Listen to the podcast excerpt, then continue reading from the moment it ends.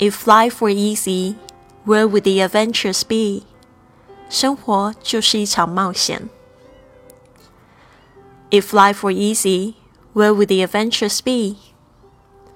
这边我们来可以看一下这个整个的句式呢，这个是一个假设的句型，但是呢，你可以看到这个 be 动词呢，它都是用这个过去时态。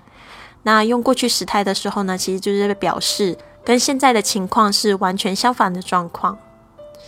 那我们可以看到前面半句，他说 "If life were easy"，其实呢就是在讲生活其实是不容易的。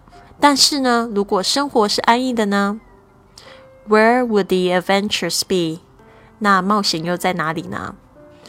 那所以这一句话呢，这个 would 它也是一个过去式的这个时态的这个助动词，本来的原型是 will，w i l l，过去时态是 would。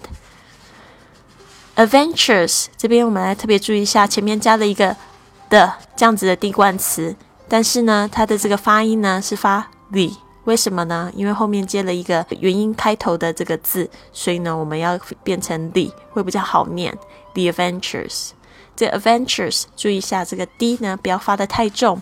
为什么呢？d 跟 v 这个声音呢，就是都是辅音，所以呢，我们 d 呢前面的声音好像就弱化了，就念成 adventures，adventures，啊，别别念成 adventures。除非你念得很慢，你才会听到那个 d 的声音，好像有点出现的那个声音。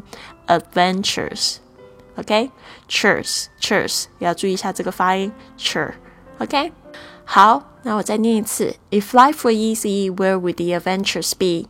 那其实呢，我觉得比较好的翻译可能就是生活其实就是一场冒险。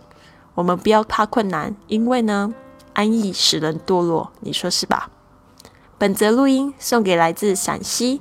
最欣赏的贵旅特会员珍珍，谢谢你支持我的播客，让我用声音陪伴你成长学习。希望你喜欢我为你录制的声音明信片。